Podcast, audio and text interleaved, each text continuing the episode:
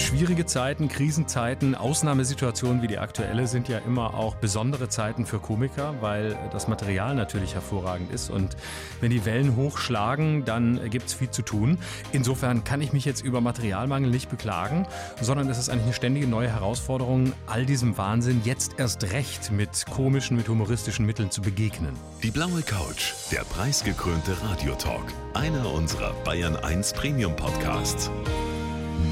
Hören Sie zum Beispiel auch mehr Tipps für Ihren Alltag mit unserem Nachhaltigkeitspodcast Besser Leben.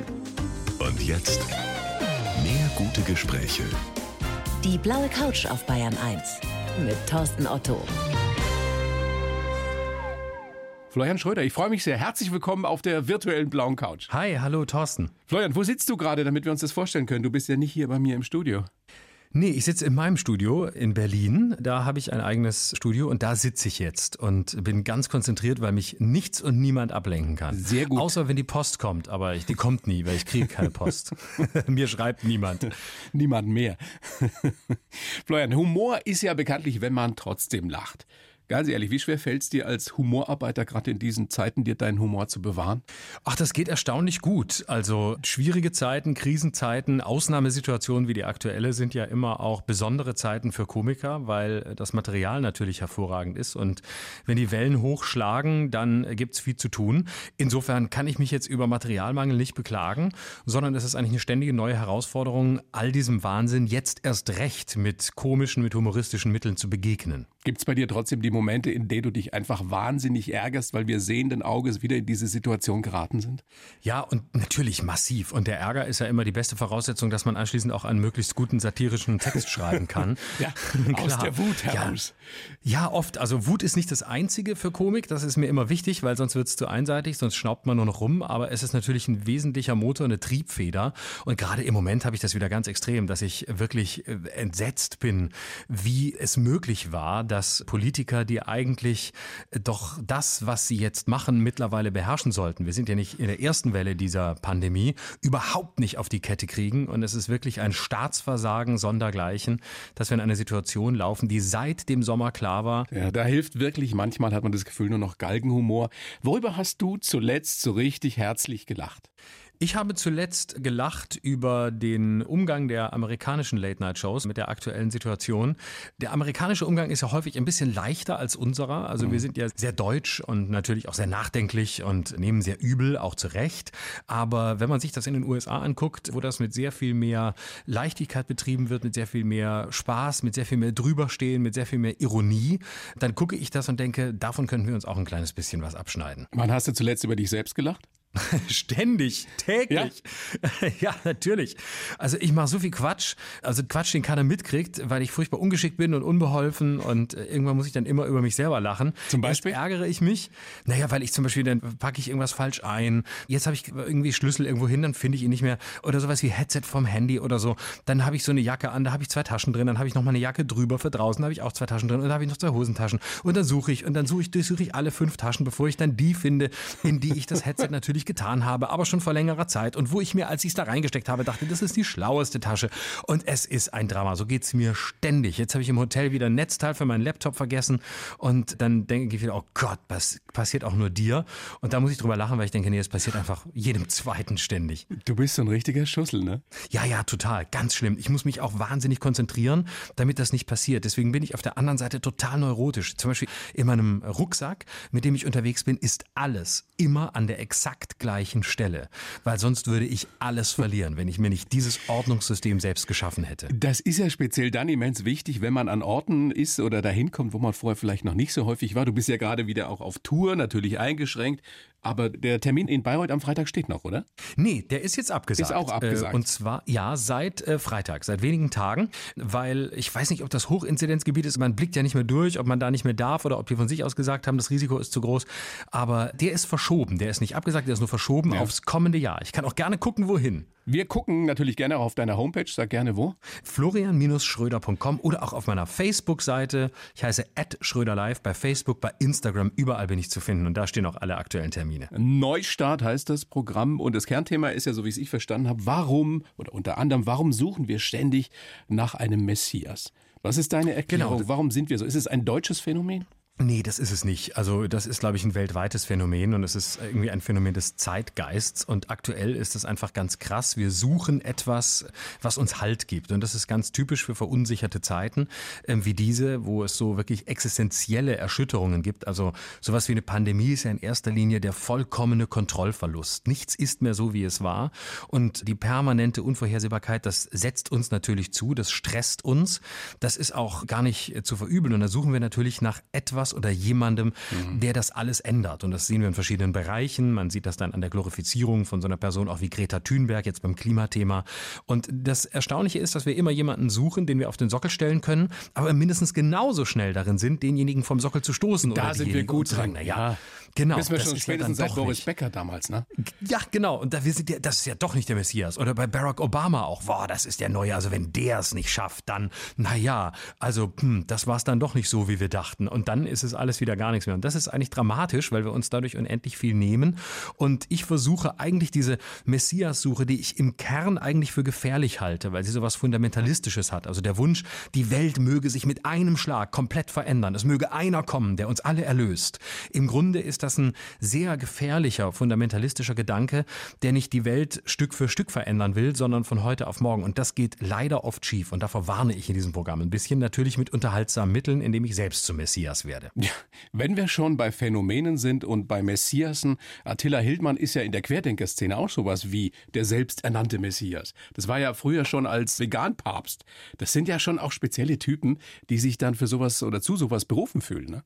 Ja, also Attila Hildmann habe ich ja im vergangenen Jahr lange beobachtet für mein Buch Schluss mit der Meinungsfreiheit. Da bin ich ja auf vielen seiner Demos gewesen. Ich habe mich für dieses Kapitel, wo ich das auch alles beschreibe, wie ich ihn da beobachte, nochmal sehr eingelesen in diese Biografie. Und es ist immer ganz schwer zu sehen, wo Leute dann eine Abbiegung nehmen, die in so eine strange Richtung geht. Aber tatsächlich kann man sehen, dass schon zu der Zeit, als er Vegan-Koch war, als auch Leute in meinem Freundes- oder Bekanntenkreis den verehrt haben. Ich weiß noch, ich hatte meine Ex-Freundin, die hat sämtliche Kochbücher bestellt. Da mussten wir vegan nach Attila kochen und so fand ich schon schrecklich. Ist sie deswegen Aber, deine Ex-Freundin? Ja, ja, genau. Attila ist schuld, dass wir uns getrennt haben. Und deswegen musste ich ihn auch in meinem Buch so ausführlich beschreiben, um Rache zu nehmen. Nein, überhaupt nicht. Nein, gar nicht. Aber man kann das ganz früh sehen, dass er tatsächlich sehr früh so messianische Züge hat. Also, dass er so sagt, ich bin der Picasso der Ernährung oder dass er zum Teil auch das, was man heute Fake News nennen würde, damals schon verbreitet hat. Also, dass er zum Beispiel behauptet hat, dass das, was er tut, seine Rezepte nicht nur die Tiere schützen, sondern auch gesund ist. Und das lässt sich einfach wissenschaftlich nicht halten. Das mag punktuell so sein, aber es stimmt einfach nicht. Und es ist die permanente Grenzüberschreitung, es ist das andauernde sich selbst für größer, wichtiger und bedeutender halten, als man eigentlich ist. Und darin liegt eigentlich der Kern der Gefahr. Was diese Querdenker-Szene ja auch auszeichnet, ist die maximale Hysterie, die da ständig mitschwingt und dann wieder zum Vorschein kommt. Es ist ja aber nicht nur so in der Querdenker-Szene, sondern man hat manchmal das Gefühl zurzeit, viele von uns neigen gerade dazu, ihr persönliches Gefühl über die normale menschliche Vernunft zu stellen. Was ist deine Erklärung dafür? Ist es auch in solchen Zeiten wie der jetzigen einfach normaler, dass man seinem Gefühl folgt? Naja, also ich glaube, die Ursachen liegen ein kleines bisschen tiefer. Ich habe das für das Buch Schluss mit der Meinungsfreiheit mal tiefer recherchiert und versucht mal zu gucken, was ist eigentlich in den vergangenen Jahrzehnten passiert. Und äh, wir leben eigentlich seit dem Ende der 60er Jahre in dem, was ich so nenne, das psychologische Zeitalter. Also man hat damals versucht zu gucken, wie können wir emotionaler werden. Man kam aus der Postkriegsgeneration, die Vätergeneration war völlig erstarrt emotional, kalt aufgrund dieser Erfahrungen. Und dann versuchte die Kindergeneration, also die, die so um die späten 60er, jung gezwungen waren, natürlich das Gegenteil zu tun und zu sagen, wir müssen an die Gefühle ran, wir müssen an die Emotionen ran, wir müssen ran an das, was vielleicht auch sprachlich gar nicht auszudrücken ist. Und wenn man sich das anguckt, dann leben wir in einer Zeit, in der das Gefühl immer wichtiger wurde. Es kam dann die Psychotherapie auf als Massenbewegung, es kam auf äh, die positive Psychologie. Man hat immer kürzere Antworten gegeben für menschliche Probleme und hat versucht, den Leuten zu zeigen, hey, wenn du nur ein kleines bisschen eine Stellschraube veränderst, wenn du dein Verhalten änderst, dann kannst du ein ganz anderer Mensch werden. Und und immer ging es darum, in sich reinzuhören, gefühlvoller zu werden. Und das Gefühl war am Ende wichtiger als die Vernunft, die ja immer im Verdacht steht, alles nur zu verschleiern, die Ratio, große Worte, Nachdenken, aber irgendwie immer im Verdacht stand. Und ich glaube, heute haben wir in der aktuellen Situation das Gefühl sozusagen verabsolutiert. Wir glauben, dass das, was unser Gefühl ist, richtig ist und dass das, was unser Gefühl ist, zunächst mal wichtig und hörbar gemacht werden muss. Daran und deswegen negieren Wahrheit. wir die, die Statistik, die wahrscheinlich Impfgeschwindigkeit, all das, was mit, mit, ja. mit Impfen zu tun hat. Diskutierst du mit Impfgegnern? Ja, schon. Also solange sie für Argumente zugänglich sind, auf jeden Fall. Das Aber ist, ja deine Erfahrung, also, dass das passiert? Hast du schon, ja, schon äh, mit so. jemand diskutiert darüber, der danach dann gesagt hat, Mensch, Florian, jetzt sehe ich es aber anders, ich lasse mich impfen? Habe ich tatsächlich im entfernten Bekanntenkreis einmal erlebt. Das war aber auch kein Impfgegner. Ich glaube, da muss man sensibel Eben, bleiben. Ja. Es gibt Impfskeptiker und Impfgegner. Und ich glaube, Impfgegner sind meistens nicht zu erreichen. Da muss man aber auch sehen, dass es nur zwei bis fünf Prozent der Bevölkerung sind. Das sind wenige. Also diese Hardcore-Impfgegner. Und die Impfskeptiker, da schätzt man so 20 bis 25 Prozent der Gesellschaft gehören dazu. Das sind Leute, die man schon erreichen kann und die man auch überzeugen kann, mit denen man auch diskutieren kann, deren Motive ja manchmal auch nachvollziehbar sind. Ganz oft ist es, die man ja, verstehen kann. Wie du sagst, ganz oft ist es auch Angst oder persönlich persönliche Erfahrungen im Umfeld. Also ich glaube auch, der richtige Weg ist da nicht zu verteufeln, sondern eben tatsächlich sich zu unterhalten und äh, genau, auch Sympathie und, und zu, zeigen. zu suchen. Ja. Genau. Und man muss ja auch gar nicht unbedingt überzeugen. Man kann sagen, pass auf, ich würde dir auf jeden Fall empfehlen, es zu tun. Also gerade jetzt in der aktuellen Pandemie und von sich selber erzählen, sagen, ich habe es gemacht. Bei mir waren die Nebenwirkungen marginal und es ist einfach ein Schutz, es ist ein gutes Gefühl, du schützt dich, du schützt andere. Es ist einfach sehr gut, es zu tun und es sprechen sehr viele Gründe dafür. Überleg's dir doch nochmal. So kann man den Leuten ja durchaus begegnen, da kann man mit ihnen diskutieren diskutieren. Und da sind ja dann nicht nur Idioten dabei, die gibt es auch, aber das finde ich auch tatsächlich sehr spannend, wenn da Gründe sind, die zu erfahren. Ich habe nur auch die Erfahrung gemacht, dass es häufig eben wenige Gründe gibt, sondern dass es heißt, ja, es ist meine Freiheit und es ist mein Recht und das lasse ich mir nicht nehmen. Und das ist dann so eine infantile Bockigkeit und das finde ich dann schade und da habe ich dann auch wenig Lust zu diskutieren, weil das finde ich dann unsozial. Wenn wir schon bei Phänomenen sind, lieber Florian, zumindest in der Politik ist ja nun ein wirkliches Phänomen, der Mahner der Nation, Karl Lauterbach. Was glaubst du, woher nimmt der momentan die positive Energie, seine Motivation einfach weiterzumachen? Na, ich würde sagen, das ist ein Überzeugungstäter. Also Karl Lauterbach, der ja auch bei mir in der, in der Fernsehsendung war, in der Florian Schröder Satire-Show, den habe ich erlebt als jemanden, der wirklich Aufklärungsarbeit leisten will, denn das Thema wirklich bewegt, der natürlich auch als Epidemiologe sehr viel weiß und der auch wirklich redlich ist, ist mein Eindruck. Also der auch offen ist und sagt, ich habe Fehler gemacht, ich habe mich auch getäuscht, ich habe falsche Vorhersagen getroffen oder ich habe Dinge falsch eingeschätzt und das ist wirklich der Versuch, ein Medizin medizinisch nicht leicht zu erklärendes Thema in die Masse der Leute zu bringen, sie aufzuklären, sie zu einem vorsichtigen und umsichtigen Verhalten zu bewegen. Und ich habe schon das Gefühl, neben der Eitelkeit, die da sicher eine Rolle spielt und dass er eine politische Karriere machen will und dass er gern Gesundheitsminister werden will, alles gut, soll er, darf er, dass da wirklich ein Ehrgeiz dahinter ja. steckt, die Menschen aufzuklären. Wie findet der das, dass du ihn so genial parodierst? Der findet es lustig. Der hat tatsächlich bei mir in der Show auch mitgemacht, als ich ihm äh, eine kleine Runde Nachhilfe gegeben habe. Und ich habe zu ihm gesagt, Sie können jetzt was von mir lernen. Und ich glaube, man kann es in der AD-Mediathek auch noch sehen. Das hat sehr viel Spaß gemacht. Ich gesagt, also Sie müssen immer sagen, Sie sagen immer also, Sie sagen immer, also, also sagen, also er also sagen immer, also äh, ich habe dann in der Pandemie gemerkt, also sagen, dass also das Virus, also sagen, also das also gefährlicher ist, also als wir dachten, also. Und das macht er sehr oft, ne? Und dann hat er sehr lustig reagiert und hat gesagt, ja, Sie haben recht, ich könnte rhetorisch noch aufrüsten durch ein Äh. Sehr, sehr gut. Also der Mann hat Humor. Der kann immer sich der selbst hat total schmunzeln. Humor. Der ist total ironisch und ein sehr guter Beobachter. Und ja, der hat ernsthaft Humor. Das sieht man natürlich jetzt in der Phase nicht so stark, weil jetzt hat er einen anderen Grund, in der Öffentlichkeit zu stehen, aber der hat sehr viel Humor. Mit dem müsstest du mal gemeinsam auf die Bühne gehen. Ich glaube, das ja, wäre der absolute Renner. Das könnte lustig werden. Müsste ich mal immer fragen, ob er Lust hat. Aber dann würde ich ja meinem lieben Freund Per Steinbrück fremdgehen, mit dem ich ja dem äh, immer noch hast. öfter mal zusammenarbeite. Ja. um jetzt wieder eine ernsthafte Frage zu stellen, Florian, neigen wir in diesem Land mehr dazu als anderswo oder als in den anderen Ländern, in den meisten anderen Ländern zur Polarisierung und zur extremen Sichtweise, zu dieser Schwarz-Weiß-Denke. Ich habe das Gefühl, es gibt ja nur noch Freund oder Feind und, und sachliche Diskussionen sind kaum mehr möglich. Man kann sich danach gar nicht mehr in die Augen schauen. Ja, das stimmt. Also der sportliche Ehrgeiz ist wesentlich weg. Ich weiß nicht, ob wir da als Nation strenger sind. Manches würde dafür sprechen. Es gibt den Begriff in der Soziologie des sozialen Todes, also dass man quasi äh, den anderen wirklich erledigen möchte und der auch nicht mehr wiederkommen darf. Also was ich sagen würde, ist, wir sind sicher ein sehr nachtragendes Land. Also auch wenn jemand gescheitert ist oder wenn jemand Fehler gemacht hat, da sind wir kein Land, das sagt, hey, irgendwann kommt er wieder und dann ist auch mal gut, sondern wir wissen da noch genau, Wulf, das war doch der Bundespräsident, der damals ja, aber der war unschuldig. Hönes ist ja auch so ein Beispiel. Trotzdem. Hönes ist Bitte? ja auch so ein Beispiel. Da genau, gibt es ja nach wie vor auch ganz viele, die sagen, ja, der darf doch nicht mehr und so. Ja. Genau, und der soll möglichst nie wieder und so. Also das würde ich schon sagen. Ich glaube, dass die Polarisierung Freund-Feind, das habe ich auch für mein Buch nochmal mich beschäftigt, in anderen Ländern sogar noch krasser ist. Also wenn wir uns die USA angucken, dort gibt es ja wirklich Cancel Culture. Bei uns gibt es ja in dem Sinne gar nicht. Da gibt es eine Entwicklung dahin und zum Teil beunruhigende Tendenzen. Aber in den USA geht es ja wirklich darum, dass jemand, der das Falsche gesagt hat, auf der falschen Seite stand oder nur im Verdacht stand, ein kritisches Wort gesagt zu haben, sofort wird wirklich massiv bedrängt wird. Man versucht, ihn von der Bildfläche zu drücken. Da sind die USA zum Beispiel wesentlich krasser als wir. Dort hat auch die freie Rede nochmal eine ganz andere Bedeutung als bei uns. Da geht es bei uns schon harmloser und doch etwas umsichtiger zu. Ja, wobei wir natürlich noch nicht wissen, wohin die Entwicklung geht. Florian, als wir uns das letzte Mal unterhalten haben, ich habe jetzt in der Recherche gefunden, es ist acht Jahre her, dass du bei mir in der mhm. Sendung warst. Wahnsinn, wie die Zeit ja. vergeht. Da hast du noch damals von deiner eigenen Late-Night-Show geträumt. Jetzt hast du sie ja, bei uns im ersten mhm. sogar. 2.12. ist, glaube ich, der nächste Termin, 23.35 Uhr. Mhm. Bist du jemand, den das zufrieden macht, dass er sowas erreicht hat, dass er jetzt seine eigene Late-Night-Show hat? Oder strebst du schon wieder noch nach mehr, nach höherem? Also zufrieden bin ich ja und nein. Also auf der einen Seite freue ich mich natürlich total drüber, dass ich diese Möglichkeit habe, dass ich tatsächlich im ersten deutschen Fernsehen senden darf. Das hätte ich mir ja früher nie erträumt, doch erträumt schon. Und in meinem, ja, in meinem jugendlichen Größenwahnsinn bin ich auch davon ausgegangen, dass ich da früher oder später hin muss.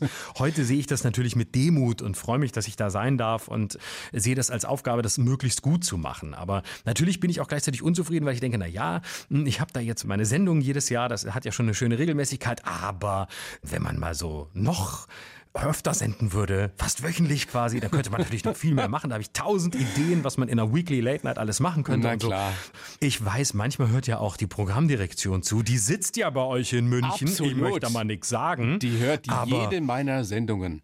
Ich Florian, weiß. Jetzt, jetzt, deine Karriere wird jetzt nochmal so einen Schub kriegen, ich sag's dir. Ich möchte nichts sagen, aber also ich wäre bereit.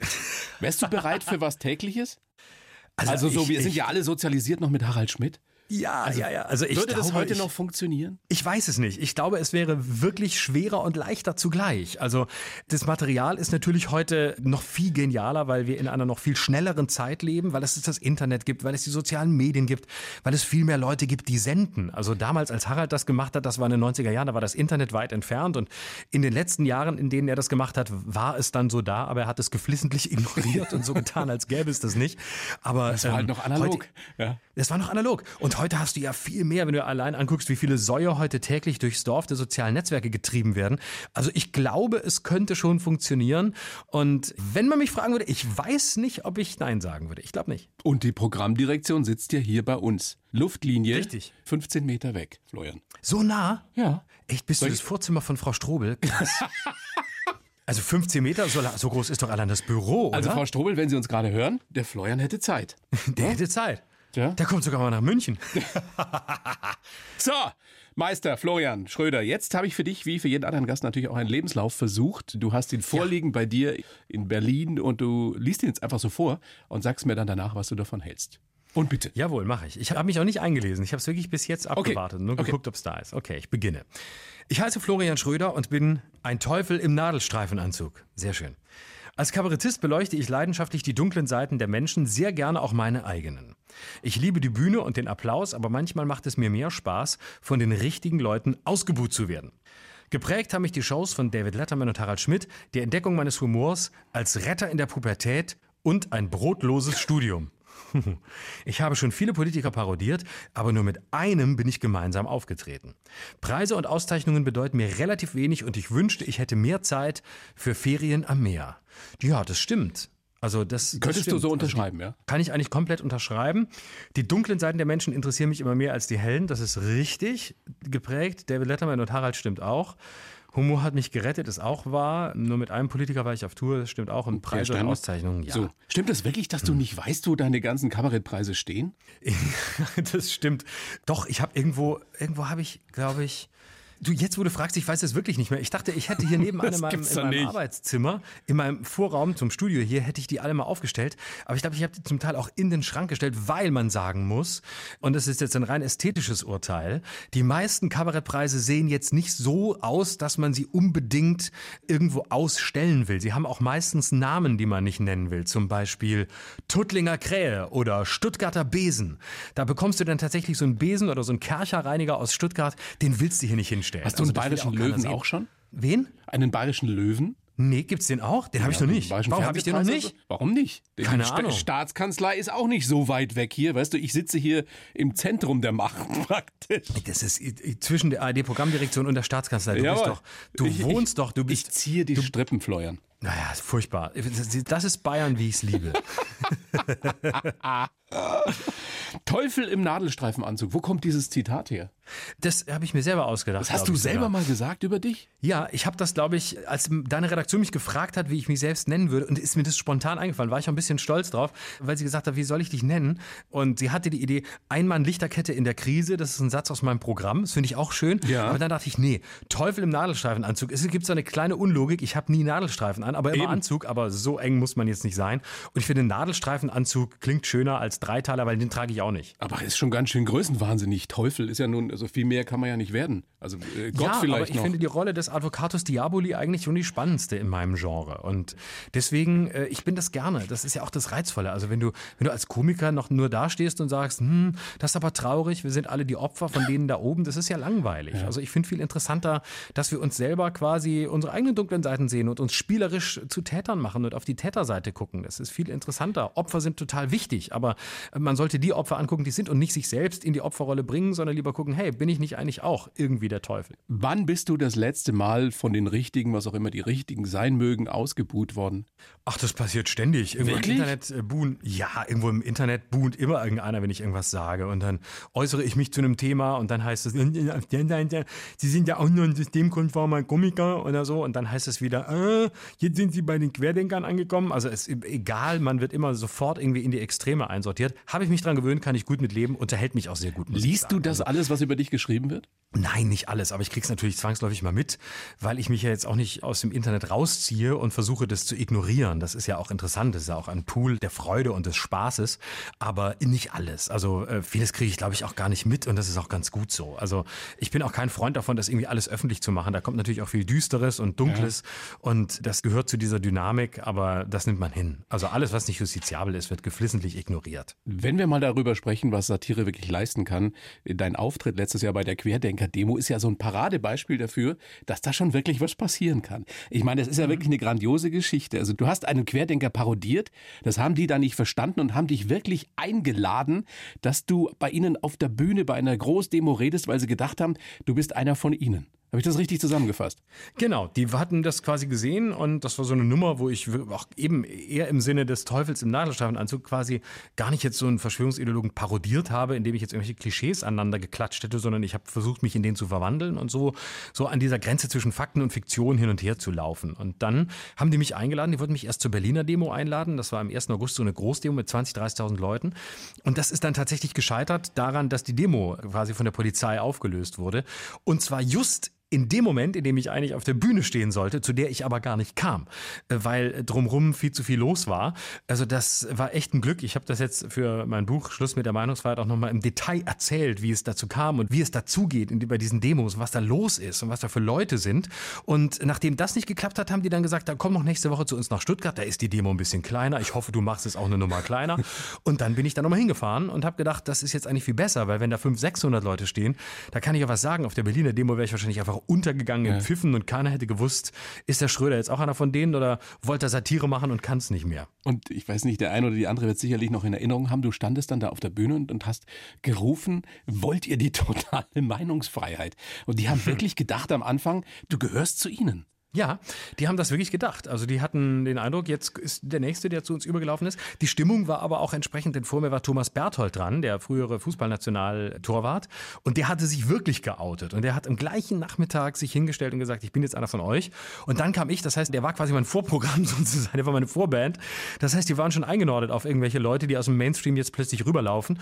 Und dann haben die das schon geglaubt. Ja, und die dachten, ah, jetzt klar, jetzt outet er sich, jetzt gehört er hier hin. Und das haben die mir ja auch vorher wirklich schmackhaft gemacht. Und die haben mir gesagt, du musst zu uns kommen. Und die haben mir das wirklich auch ein bisschen, ich habe mich gefühlt wie in so einer Sekte, weil die so sagten, ja, wenn du erst bei uns bist, da hast du die viel geileren Fans und die viel tolleren Leute. Und dann hast du nicht mehr den Ärger mit dem Mainstream und den öffentlich-rechtlichen, die wollen dich doch jetzt sicher ausspucken und so nach der Nummer. Und bei uns ist viel geiler. Also, wenn du da ein bisschen labiler bist und nicht so recht weißt, wo du zu Hause bist, da kann ich schon kognitiv verstehen, dass es da Leute gibt, die dann vielleicht mal eben auf ein Nena-Konzert denken, nee, die anderen haben doch recht. Wie war der Moment, als du dann umgeschwenkt bist auf der Bühne und tatsächlich dich zu erkennen gegeben hast und gesagt hast, äh, wie gefährlich das alles ist und dass du eben nicht zu denen gehörst? Hast du nicht Schiss gehabt in dem gemerkt. Moment, dass die dich runterholen? Nee, das habe ich nicht. Also ich habe schon gedacht, die werden mich ausreden lassen. Das habe ich auch gesehen. Es äh, gab wie vorne dran eine Absperrung, also da konnte jetzt auch keiner auf die Bühne springen oder sowas. Ich habe irgendwie damit gerechnet, dass vielleicht eine Flasche fliegt oder so, aber es ist auch nicht passiert. Und die selbst, die Querdenker neben der Bühne, die wollten mich da gar nicht runterholen. Also die haben sich das angehört und waren da auch sehr friedfertig. Das waren jetzt keine gewaltbereiten Hooligans oder so. Das waren relativ durchschnittliche Leute und die hatten dann, glaube ich, eher den Dreh danach zu sagen, ja, auch das müssen wir aushalten. Wir sind ja für Meinungsfreiheit. Auch der soll mal bei uns sprechen sprechen dürfen. Ne? Das kann man ihnen ja auch nicht verübeln, dass sie da versuchen, noch ein bisschen Kapital rauszuschlagen.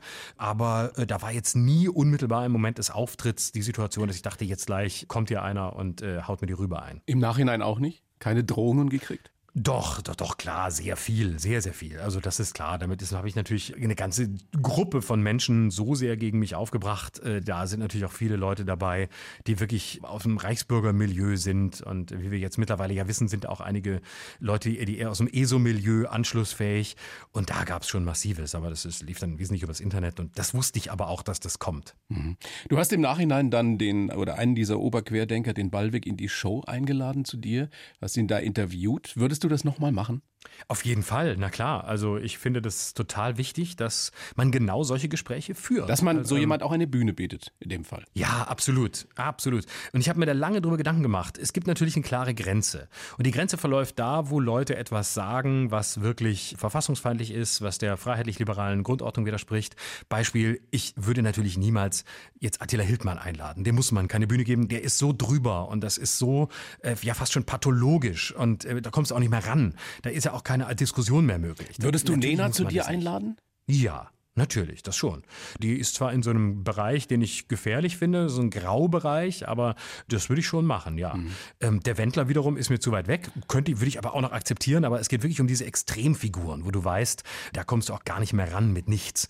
Und die alle anderen, äh, finde ich, sollte man einladen. Und ich äh, habe, als ich mein Buch geschrieben habe, auch gemerkt, das Hauptargument für mich ist eigentlich die Unterforderung des Publikums, wenn man sagt, die sollen nicht kommen. Also was habe ich denn für ein Bild von denen, die mir zuschauen, von denen, die mir zuhören? Die mache ich eigentlich eigentlich zu Idioten. Ich traue denen nicht zu, dass die ernsthaftes Erkenntnisinteresse von Verschwörungsmythen unterscheiden können. Und ich glaube, der allergrößte Teil der Menschen kann das sehr wohl. Die sind in der Lage, sich etwas anzugucken und es wirkt, glaube ich, entmystifizierender, wenn diese Leute reden und wenn du hörst, was sie für einen Irrsinn sagen und wenn du siehst, wie dünn sie auf der Brust sind, wenn es ums Argumentieren geht, ich glaube, dass das viel entwaffnender ist, wenn man es kritisch und hart macht. Das ist natürlich die Voraussetzung absolut, als Moderator. Absolut. Dann ist es viel entwaffnender, als wenn man sich in so einer ängstlichen Pose vor den Zug wirft und sagt, ah, ne, lass sie nicht sprechen, lass sie nicht sprechen. Dadurch macht man sie interessant, weil sie alle fragen, ja, wieso sollen die denn nicht sprechen? Sind ja. die so schlau? Machen die die alle platt oder was? Damit beförderst du ja auch wieder die Zweifler und die Unsicheren, die vielleicht äh, irgendwann sagen, na ja, die, die lassen die ja nicht mal sprechen, also muss da ja was dran sein. Genau.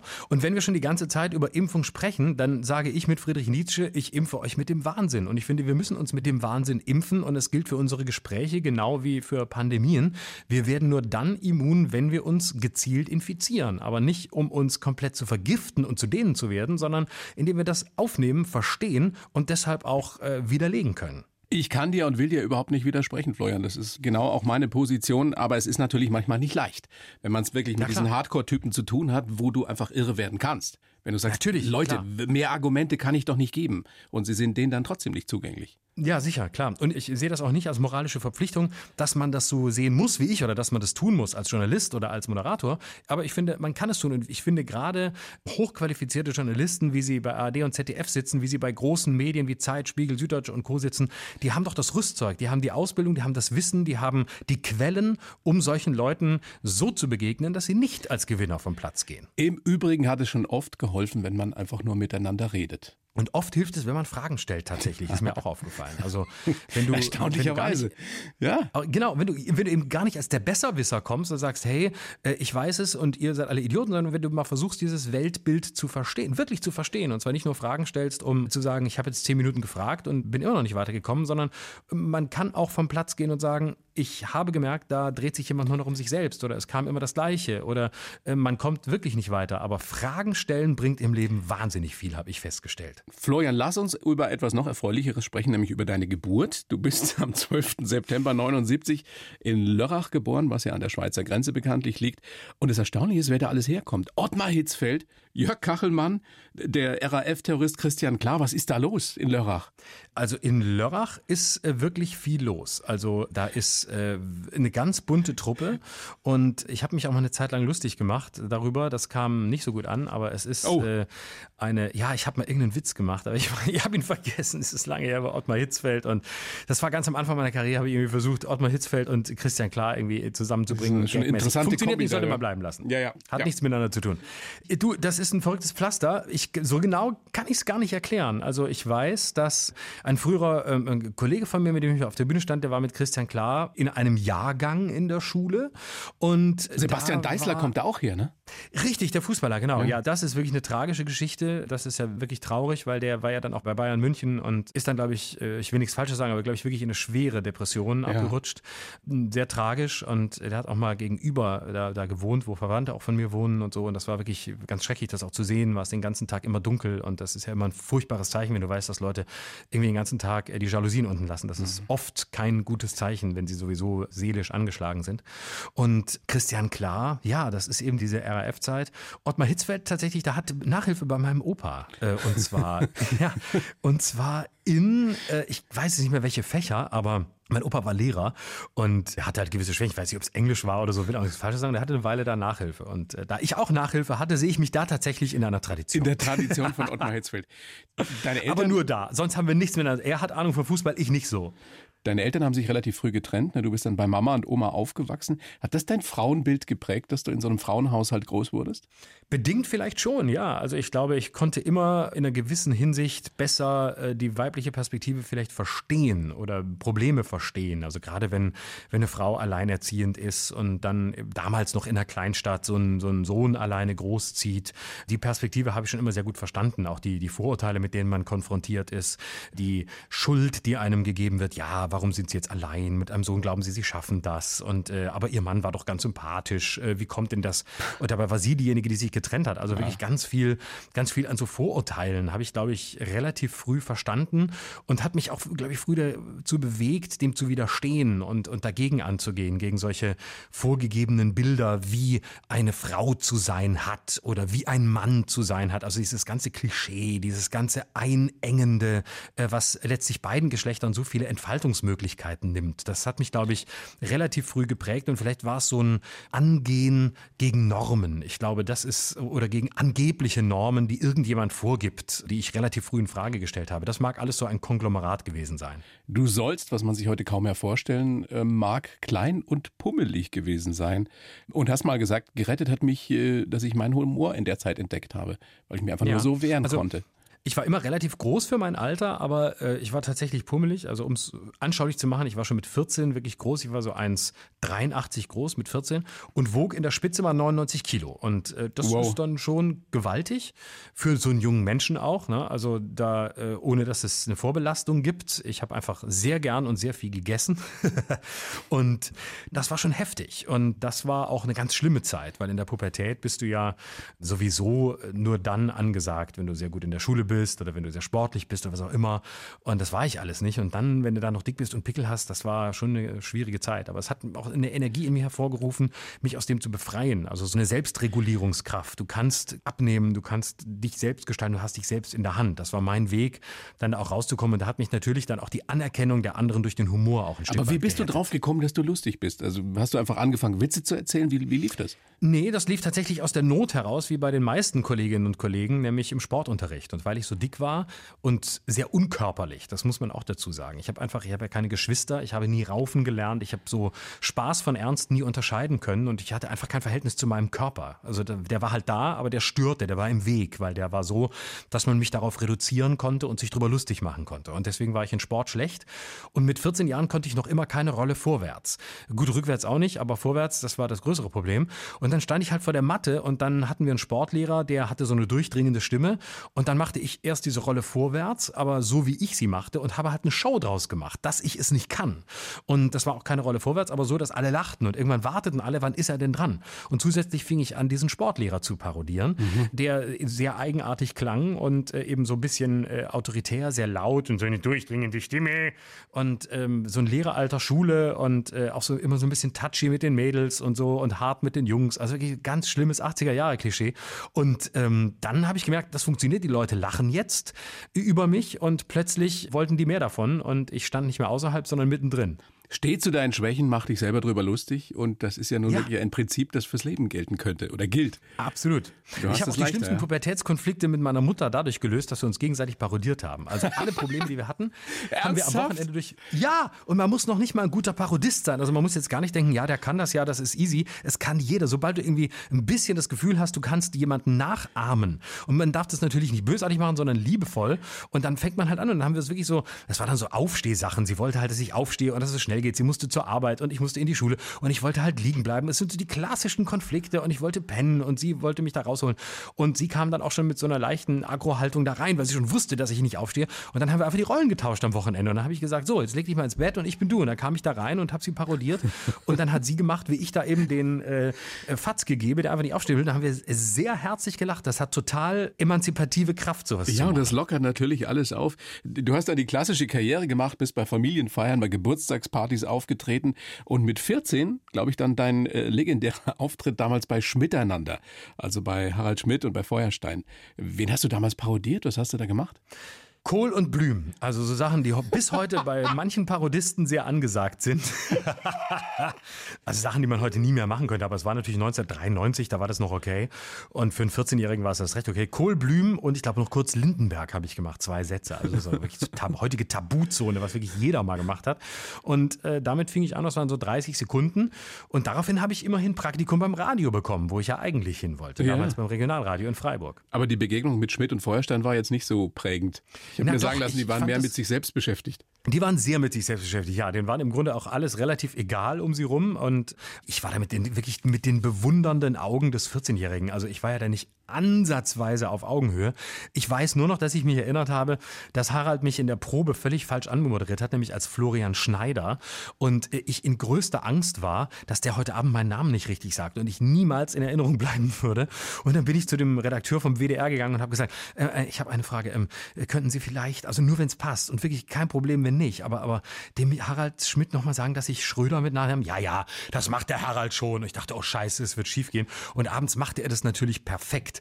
Und aus meiner heutigen Position heraus verstehe ich das total, weil das könnte mir heute genauso passieren. Und du, du sendest einfach dann, wenn das Licht an ist und in der Probe bist du nicht so auf 100 Prozent, wie du es während der Sendung bist. Und da passiert sowas, aber abends hast du es halt drauf. Und ja. für mich war das damals total irritierend. Ist schon krass, dass du heute selber im Endeffekt das machst, was Harald damals gemacht hat. Also zumindest eine Late-Night-Show moderieren. Weiß der das, dass du damals äh, mit 14 bei ihm und bei äh, Feuerstein in der Show warst? Ja, ja. Wir haben uns auch immer mal wieder getroffen. Also bei verschiedenen Gelegenheiten. Ab und zu läuft man sich mal so über den Weg. Und dann reden wir auch immer, der weiß es von damals und hat das auch immer mitbekommen. Ich war dann auch noch in der Show bei ihm bei Sky in der Endphase. Und so haben wir uns immer mal wieder gesehen. Und das war, ist immer sehr nett. Also sehr, sehr kollegial und, und sehr freundlich. Was macht der jetzt jetzt eigentlich? Ist der ständig auf Kreuzfahrt oder? Ich glaube, der fährt nur noch mit dem Traumschiff durch die Gegend oder ich weiß nicht, oder lebt von seinem Geld oder ist zu Hause und langweilt sich. Ich habe keine Ahnung. Spielt ich ab und zu Klavier. gibt aber noch ein Interview und das finde ich dann immer sehr lustig. Dieses Philosophiestudium, das du ja absolviert hast, hast du hast du es abgeschlossen? Ich habe es äh, quasi abgeschlossen. Also Was fast. ist quasi? ich bin während der Magisterarbeit. quasi ab. Ich bin während der Magisterarbeit, die ich fast fertig hatte, die Älteren werden sich erinnern, das war mal ein Abschluss, bin ich ausgestiegen, kam, mir die Karriere dazwischen, dann habe ich den Rest nicht mehr geschafft.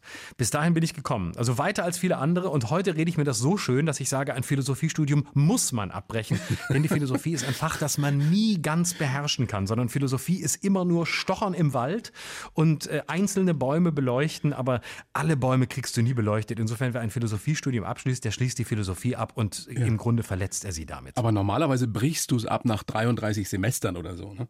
Ja, eben, bei mir war es nicht so. Ich war schon recht weit, das war nach sieben Jahren oder so, ich war 14, 15 Semester.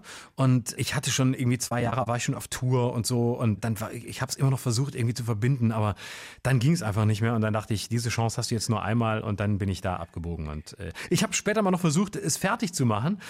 dann bin ich in Berlin, äh, an die habe ich mich eingeschrieben an der Uni, habe tatsächlich einen Studienplatz bekommen. Da war ich aber im Bachelor drin. Und da musste ich da zur Studienberatung. Und dann haben die mich downgegradet. Ich bin schon angekommen und gedacht, die, schreibst du noch schnell die Magisterarbeit fertig, dann heißt es halt Master, ist ja das gleiche. Und dann kamen die an und haben mich eingestuft. Ja, sie wären jetzt drittes Semester Bachelor. Und ich was? Ich habe doch ein Studium fertig gemacht. Ja, damals bei Ihnen, das war Ja, noch ja. Magister, da musste man ja nichts leisten. Das Jetzt waren andere hier so und so Zeiten. viele ECTS-Punkte, dann bin ich wieder gegangen. Bringt dir das irgendwas, was du da oder womit du dich da beschäftigt hast in diesen sieben Jahren? Ja, absolut. Und je, je länger ich das mache, desto mehr wächst das zusammen und desto mehr wird das eins. Früher waren das immer so für mich getrennte Welten. Also was ich früher Also der Humor habe, und die wenn du- Philosophie meinst du jetzt getrennt? Genau, ja. Und was du lernst, ist Analogien herzustellen, möglichst originell zu denken, Zusammenhänge zu sehen, da wo sie nicht sind, die Welt mal komplett aus einer anderen Perspektive zu sehen. Und ähm, heute wächst das immer mehr zusammen. Und ich merke, ich habe gerade jetzt, als ich mein Buch geschrieben habe, äh, da, Schluss mit der Meinungsfreiheit, habe ich immer wieder versucht, die philosophische Ebene reinzubringen und zu zeigen, die Ursachen, die Zusammenhänge liegen ein bisschen tiefer, als wir oft glauben. Es geht eben nicht nur drum, dass es blöde woke Linke gibt und blöde reaktionäre Rechte, die sich auf die Fresse hauen, sondern es gibt viel mehr und man muss es ein bisschen tiefer angucken. Und äh, das hat mir sehr viel Spaß gemacht, dass man auch damit humorvoll umgehen kann, dass man philosophische Zusammenhänge sehr humorvoll erklären kann, weil das ist ja nichts, wovon man Angst haben muss oder wo man denkt, oh, das verstehe ich nicht, sondern Philosophie fängt ja im Alltag an, nämlich eigentlich, indem wir uns etwas erlauben, was wir uns heute selten erlauben, nämlich einfach mal zu staunen und neugierig zu sein. Weißt du, was mir unter anderem sehr, sehr gut gefällt bei dir, dass du kein Zyniker bist, Florian, wie es ja unter Kabarettisten durchaus manchmal verbreitet ist, und dass du so eine optimistische Weltsicht hast und so ein, ein, ja, ein optimistisches Menschenbild. Das ist schön. Das ist ganz, ganz wichtig, dass es das auch in der, äh, unter Humorarbeitern und Humorarbeiterinnen äh, gibt. Und so einer bist du. Absolut. Und ich war tatsächlich so in meinen frühen 20ern, war ich sehr zynisch oder so bis Mitte, Ende 20. Und dann habe ich aber gemerkt, das ist eigentlich so ein, so ein Salonzynismus, der dir gar nicht steht, weil ich war gar nicht alt genug, um wirklich zynisch zu sein. Also überzeugender Zyniker kann man eigentlich nur im Alter sein. Ob das dann sympathisch ist oder nicht, ist eine ganz andere Frage. Aber irgendwann habe ich gelernt, es gibt einen großen Unterschied, ob man auf der Bühne zynische Gags macht. Das gehört oft zum Handwerk, das gehört dazu. Das ist ja auch lustig, das ist ja auch manchmal eine angemessene Form, um der Dramatik der Gegenwart zu begegnen. Aber ein zynischer Witz, der ist gezielt eingesetzt. Und eine zynische Lebenshaltung ist was anderes. Und das heißt wirklich so durchs Leben zu gehen. Und das finde ich wenig attraktiv. Das ist für mich nicht attraktiv und vor allem für die Leute, die um einen rum sind, nicht attraktiv. Und das muss man immer unterscheiden. Und deswegen ist mir das sehr wichtig, nicht mit so einer verbiesterten Fresse durch die Gegend zu laufen. Das finde ich immer ziemlich unerträglich. Ein sehr schönes Schlusswort. Florian, ich bedanke mich äh, herzlichst bei dir für den Auftritt auf der blauen Couch. Äh, wünsche dir alles Gute. Sage gerne nochmal, am 2.12. bist du um 23.35 Uhr bei uns im Ersten zu sehen mit deiner Late-Night-Show. Und dein Buch, das ist ja auch noch nicht so lange auf dem Markt, auch erst seit ein paar Monaten. Schluss mit der Meinungsfreiheit für mehr Hirn und weniger Hysterie. Sehr schöner Titel, spannendes Buch, kann man überall erwerben, wo es gute Bücher gibt. Vielen herzlichen Dank, Florian Schröder. Danke dir. Hat viel Spaß gemacht. Die Bayern 1 Premium Podcasts. Zu jeder Zeit, an jedem Ort. In der ARD Audiothek und auf bayern1.de. Bayern 1 gehört ins Leben.